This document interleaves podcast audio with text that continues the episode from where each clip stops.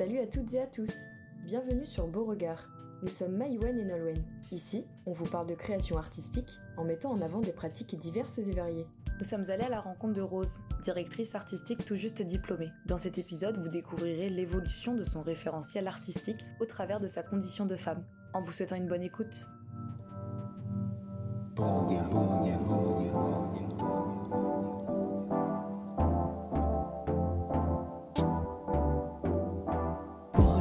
Un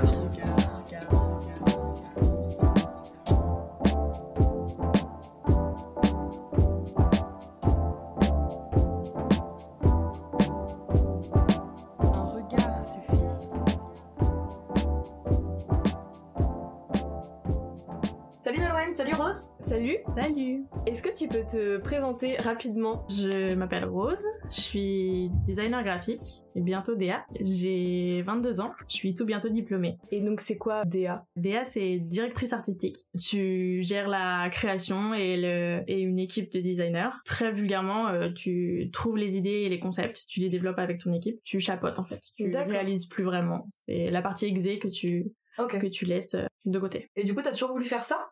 T'as trouvé ça un peu plus tard dans te- tes premières études et tout ça? Je sais pas vraiment. En fait, j'ai senti que j'ai qu'il fallait que je fasse des études dans la création. J'ai toujours eu besoin de fabriquer beaucoup de choses et de et de créer.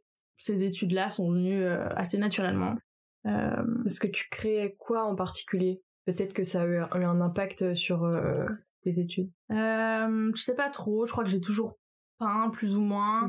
Euh, j'ai toujours euh, fabriqué des petits objets, des petites sculptures. euh, je sais pas, la, la création c'était comme une pulsion quoi. J'ai un truc hyper instinctif et pulsionnel avec ça. En fait, je crois que sans m'en rendre compte, je me suis juste écoutée quoi et, et je suis allée vers vers ces études. J'avais un peu peur d'aller vers les beaux-arts et Ouais. vraiment Mhm. euh, mettre ce truc de euh, je suis une artiste, euh, ça y est, je, je fonce vers les beaux-arts. Donc euh, c'est- cette casquette de communication visuelle, ça m'allait mieux. Je crois que ça faisait aussi moins peur à mes parents.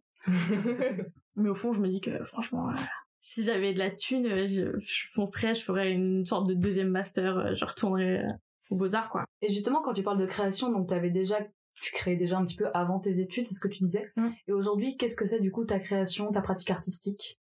C'est assez fluide. Ça va et ça vient et c'est c'est assez cyclique aussi. Euh, c'est vraiment par période. Il y a des moments où j'ai besoin de peindre, d'autres où où c'est plus euh, de la photo ou juste de des moments où juste je me nourris et je produis rien. Et je considère ça aussi comme des phases importantes dans le processus. Alors moi j'avais une question relative à ton examen final parce Mhm. que tu en avais déjà parlé un petit peu en amont et je voulais savoir si tu pouvais nous expliquer un petit peu ta, ta thématique, comment tu développes ta pratique artistique à travers ton examen final. Bah en fait, pour ce projet de fin d'études, j'ai dû me poser pas mal de questions sur euh, ma position en tant que designer, ce que je voulais être, ce à quoi j'aspirais finalement. D'accord. Et euh, je me suis rendu compte que mon référentiel n'était pas optimal. Un référentiel, ça se construit et, et c'est normal euh, qu'il n'est pas vraiment optimal, mais, mais en fait, au bout de cinq ans, je me disais que c'était quand même un peu dommage que euh, dans mon référentiel, j'ai vraiment beaucoup d'hommes et très peu de femmes. Et ça me mettait super mal à l'aise euh, en tant que jeune femme. euh, je me considère en plus comme féministe, donc ouais, vraiment, j'étais pas très à l'aise avec les trucs. Donc euh, je me suis dit que euh, mettre à jour mon référentiel pour euh, finir mes études, ce serait comme comme la, bonne voie pour devenir une designer plus juste quoi. J'ai entrepris bah, une mise à jour de mon référentiel. Mhm. Je me nourris beaucoup de femmes artistes. Récemment, j'ai fait le premier tableau de ce processus Ok. parce que je l'ai pas encore expliqué. Ça va être un peu en mess. Mais tu Ok, peux expliquer en même temps. Euh, donc en gros, pour absorber ces références, euh, je peins. Comme ça, je passe du temps avec euh, ces artistes. Ça s'imprime euh, dans ma mémoire. J'ai fait le premier tableau sur Jacqueline Marval qui est une peintresse fauve française. C'est assez étonnant. Elle était assez reconnue à son époque. Et en fait, euh, elle est comme sortie. euh, C'est la base de l'histoire de l'art aujourd'hui. hein, voilà. Elle a comme disparu. Et là, euh, bah, elle commence à, à réapparaître. On lui réattribue. euh, on la remet à la place à laquelle elle était à l'époque, quoi. Moi personnellement je connaissais pas du tout mais je pense que toi Maï tu devais avais connaître. entendu euh, parler dans le fauvisme et tout Mm. ça. Bon, Après, c'est vrai que 20 e siècle, je suis très centrée Niki de Saint-Phal, donc c'est un peu mon ba- ma base. Mais oui, si j'en avais déjà entendu parler, ouais. Ben voilà. En fait, mon truc, c'est de trouver des, des nouvelles obsessions, quoi. je découvre des nouvelles personnes et je me dis waouh c'est incroyable et et je fonce là-dessus. quoi. Comment tu essaies de les intégrer dans ton travail artistique? De quelle manière? Je sais pas trop, j'ai l'impression que c'est des sortes de de petits clins d'œil ou des en fait c'est comme des private jokes avec moi-même Ok. que j'essaye de de remettre euh, dans ces toiles. tu peux nous décrire quelques travaux que tu as fait Bah par exemple ce tableau avec Jacqueline Marval là, Ouais. dans toute sa production, il y avait euh, des tableaux qui m'ont marqué plus que d'autres. Euh, Il y a par exemple Bouquet d'hiver qui m'a vraiment touchée et j'ai essayé de moi reproduire un bouquet qui est pas si cool mais euh, il a le mérite d'exister. j'ai aussi euh, elle a fait beaucoup de nature morte euh, donc j'ai peint une théière. Et le motif sur la théière c'est un motif de léopard parce que euh, sur un tableau avec euh, une odalisque il y avait un guépard je crois enfin bref. J'ai essayé de en fait c'est comme des, petits reminders entre sa production et ce que moi je- j'en garde quoi. Et en dehors du coup de ces références artistiques qui sont purement dans la pratique, est-ce que tu t'es inspiré de hum, plus de théorie Tu sais que bah, aujourd'hui avec les gender studies, on a quand même la chance d'avoir une, une évolution de différentes disciplines aujourd'hui qui ont la chance de pouvoir remettre les femmes à l'honneur et enfin réattribuer leur statut euh, comme tu l'as dit. Par exemple, je sais qu'il y a le livre d'Aline Dallier-Popper qui est une critique féministe euh, qui a fait un bouquin qui s'appelle Art féministe post-féminisme où justement Mhm. elle aborde ces côtés- ces- cette histoire du coup de comment remettre en tout, en tout cas les femmes à l'honneur aujourd'hui. Du coup, je me demandais si t'avais des, des références justement plus théoriques. pas vraiment euh, j'ai mince j'ai lu comment elle s'appelle cette nana? Et c'est horrible de pas s'en souvenir Est-ce que tu vois sa tête? Euh, elle s'appelle Iris Bray. Elle a regardé beaucoup beaucoup de films et euh, elle a écrit un livre qui s'appelle euh, Female Gaze, je crois. Dans ce livre, elle elle fait le constat de tous les tous les livres, non pas les livres, tous les films qu'elle a vus. Et c'est vraiment axé sur le female gaze, mais euh, je suis pas sûre qu'on devrait partir là-dessus sur le podcast. Mais si, si, tout est intéressant. Si, moi je suis chaud. Si, si, Ouais. de ouf. Ah, je suis chaud de ouf. Et donc je disais, Iris Bray, elle a souligné euh, les gros trucs de male gaze euh, vénère au ciné, quoi. Et, euh, Tout le cinéma hollywoodien C'est américain. ça, ouais. carrément. Même français. Hein. et elle a aussi mis en lumière euh, bah, toutes ces femmes créatrices, comme euh, je sais même plus comment elle s'appelle, ce qui est horrible et vraiment je me sens trop mal. c'est pas grave. Fais une petite recherche On- si tu veux entre temps. on le notera de toute façon. euh. ouais.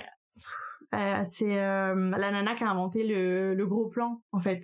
Ok. Euh, elle a inventé cette manière de filmer parce que euh, elle avait envie de montrer euh, c'était comment une femme se sentait mais je crois qu'elle était triste et en fait elle, elle voulait vraiment montrer euh, autrement qu'en l'objectifiant et c'est comme ça que enfin, qu'elle a enrichi euh, les codes cinématographiques D'accord. Super intéressant, je Ouais. connaissais pas. Tu parles de, justement d'objectisation, enfin, d'objectisation de la femme qui a pu avoir au cinéma. Est-ce que toi, dans ta pratique, tu, par exemple, tu peins des femmes justement et tu les rends euh, différemment en fonction justement de ton regard? Je suis pas encore trop obsédée par les corps. J'ai des vraiment je suis très cyclique comme meuf. Ouais. et là en ce moment euh, je suis dans ma période maison et objet. Et donc je suis en boucle là-dessus. C'est-à-dire que je peins euh, plus des des choses que des gens j'ai pas encore eu ma période euh, personne humain euh, Ça va arriver. peut-être que ça va venir je- j'espère mais euh, mais oui je pense que je prendrai ça en compte et je le vois même euh, dans mes projets déjà pour les cours à l'école depuis que j'ai écrit ce mémoire clairement je je je vois tout différemment quoi, Ouais. et Mm. je- Je voulais en venir justement à ça, si aujourd'hui justement ton mémoire t'avait fait changer du coup ta vision Mm. des choses. Bah complètement. Déjà, j'ai porté un nouveau regard sur euh, tout ce qui s'est passé avant, tous mes projets. Mm. Et j'ai repensé à plein de trucs, euh, à des workshops euh, vidéo euh, où j'étais la seule nana dans l'équipe et on se retrouve à écrire un film d'horreur parce que un des gars est fan de, des films d'horreur. Ce qui est hyper chouette en soi, sauf que je me retrouve à devoir jouer euh, la meuf euh, qui se fait pourchasser par le Ah. tueur et je me retrouve tuée à la fin du truc et euh, et voilà et je re- je re-regarde ce truc et je me dis bah La position de femme victime, quoi. voilà on était on est je me dis on était jeunes mais pas tant que ça Ouais, ouais. Non, c'est ça. limites. Je pense que la prise de conscience aujourd'hui, elle peut quand même Mm. se faire de plus en plus tôt. Ouais, et ouais. bon, vous n'êtes pas tant que ça, je pense, au niveau Ouais, de- des écoles et tout ça. et en fait ça a choqué personne quand ça, on a rendu ce truc euh, donc on avait en fait c'était un workshop euh, un peu particulier on devait rendre compte de notre vidéo sur trois écrans donc c'était vraiment hyper immersif Et euh, c'était une expérience hyper complète. On avait travaillé le son et tout. Et donc sur vraiment trois énormes écrans, euh, on voyait moi qui avait peur, mais qui était filmé. Euh, je suis pas actrice, donc c'était horrible. et enfin, il y, y, a rien qu'à allait quoi. Et les profs nous ont jamais dit, bah écoutez les gars, enfin, c'était trois mecs. Ah ouais, ok, t'étais pas aidée non plus. Ouais, et, et je crois que finalement, je me suis écrasée et je me suis juste dit, bah ok, ça va durer une semaine, meuf. Enfin, franchement, Ouais. joue la meuf euh, qui se fait tuer, c'est pas grave. Ouais, t'as pris sur toi, quoi. Ouais, carrément, mais euh, mais enfin, c'est super triste, quoi. Mm. Et puis au bout d'un moment, flemme de prendre sur nous, quoi. Ouais, ouais. Ouais. Ouais. C'est fatigant. Bah, c'est pour ça que j'ai ressenti ce besoin de mettre à jour mon référentiel. Ouais. Bah, Parce que justement, je, je, je me rendais bien compte, à la fin de mon mémoire, tout ce que j'avais produit, aussi cool soit-il, bah, parfois c'était pas super juste. J'avais une dernière question, donc euh, je sais que t'as trois comptes Insta différents. Mhm. Ça n'a rien à voir avec ce qu'on disait tout à l'heure. Est-ce que tu pourrais parler de ce dernier compte Insta que t'as ouvert il y a pas si longtemps que ça et le citer parce que je me souviens plus trop de son nom. Enfin, c'est pas que je me souviens pas, mais je sais pas si je vais réussir à le bien le prononcer. et euh, présenter un petit peu ce que tu fais dedans, euh, tes créations, etc.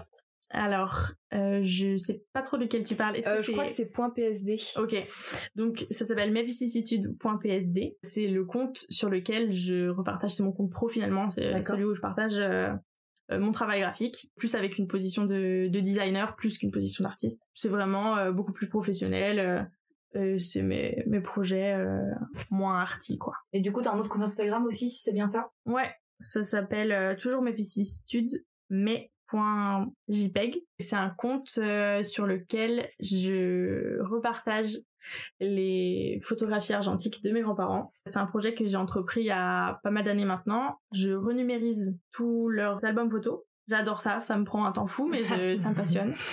Et sur ce compte, je publie aussi des photos que je fais à la- l'appareil photo jetable. Et j'aime bien mixer ces deux euh, sources de- d'images. Et moi, j'avais un autre, une autre question aussi concernant du coup ce que tu disais, la vision des choses qui avait changé grâce à ce que Mm. tu avais pu faire en master et à du coup ton renouvellement de, ton référentiel. Est-ce que tu penses que ça impactera dans ta vie future en tant que designer justement? Et est-ce que tu essaieras du coup de... Bah, imaginons si un jour t'as ta boîte ou quoi que ce soit, Mm. est-ce que justement tu joueras là-dessus, même sur une- un recrutement ou quoi que ce soit en fait, avec euh, entre collègues par exemple? Bah complètement. Je pense que clairement, euh, clairement, je sens que je suis arrivée au bout d'un truc et que j'arrêterai jamais de grandir, quoi, et que j'arrêterai jamais de nourrir mon référentiel. Et je pense qu'on peut pas revenir en arrière hein, une fois qu'on a vu tous les trucs. euh, clairement, euh, on peut, on peut que avancer dans, dans une direction plus juste et plus plus équitable, quoi. Donc euh, oui, clairement, je pense que si je lance ma boîte, elle sera badass et cool. On termine du coup sur ce mot de une nouvelle boîte bata c'est cool. Puis bah merci d'être venu en tout cas aujourd'hui pour le podcast Rose. C'était hyper intéressant de pouvoir discuter avec toi. Merci, trop intéressant. Merci à vous, c'était trop cool. Merci à vous d'avoir écouté cet épisode de Beauregard, en espérant qu'il vous ait plu. Et on se donne rendez-vous dans un prochain podcast avec une nouvelle rencontre artistique.